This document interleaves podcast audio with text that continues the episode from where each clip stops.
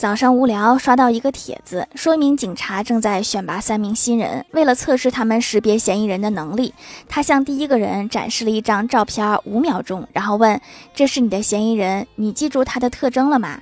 第一个人回答：“是的，我们会很快抓住他，因为他只有一只眼睛。”警察说：“那是因为我向你展示的照片是他的侧面。”然后他将照片向第二个人展示了五秒钟，并问他：“这是你的嫌疑人，你记住他的特征了吗？”第二个人回答：“这也太容易被抓了，因为他只有一只耳朵。”警察怒道：“这是他的侧面照片，你是不是傻？”随后他把照片拿给第三个人看，问道：“这是你的嫌疑人，你记住他的特征了吗？”第三个人说：“嫌疑人戴着隐形眼镜。”警察很惊讶，因为他也不知道嫌疑人是否戴了隐形眼镜。于是他检查了人员档案，发现竟然是真的。他对第三个人说：“干得漂亮！你怎么能做出如此敏锐的观察？”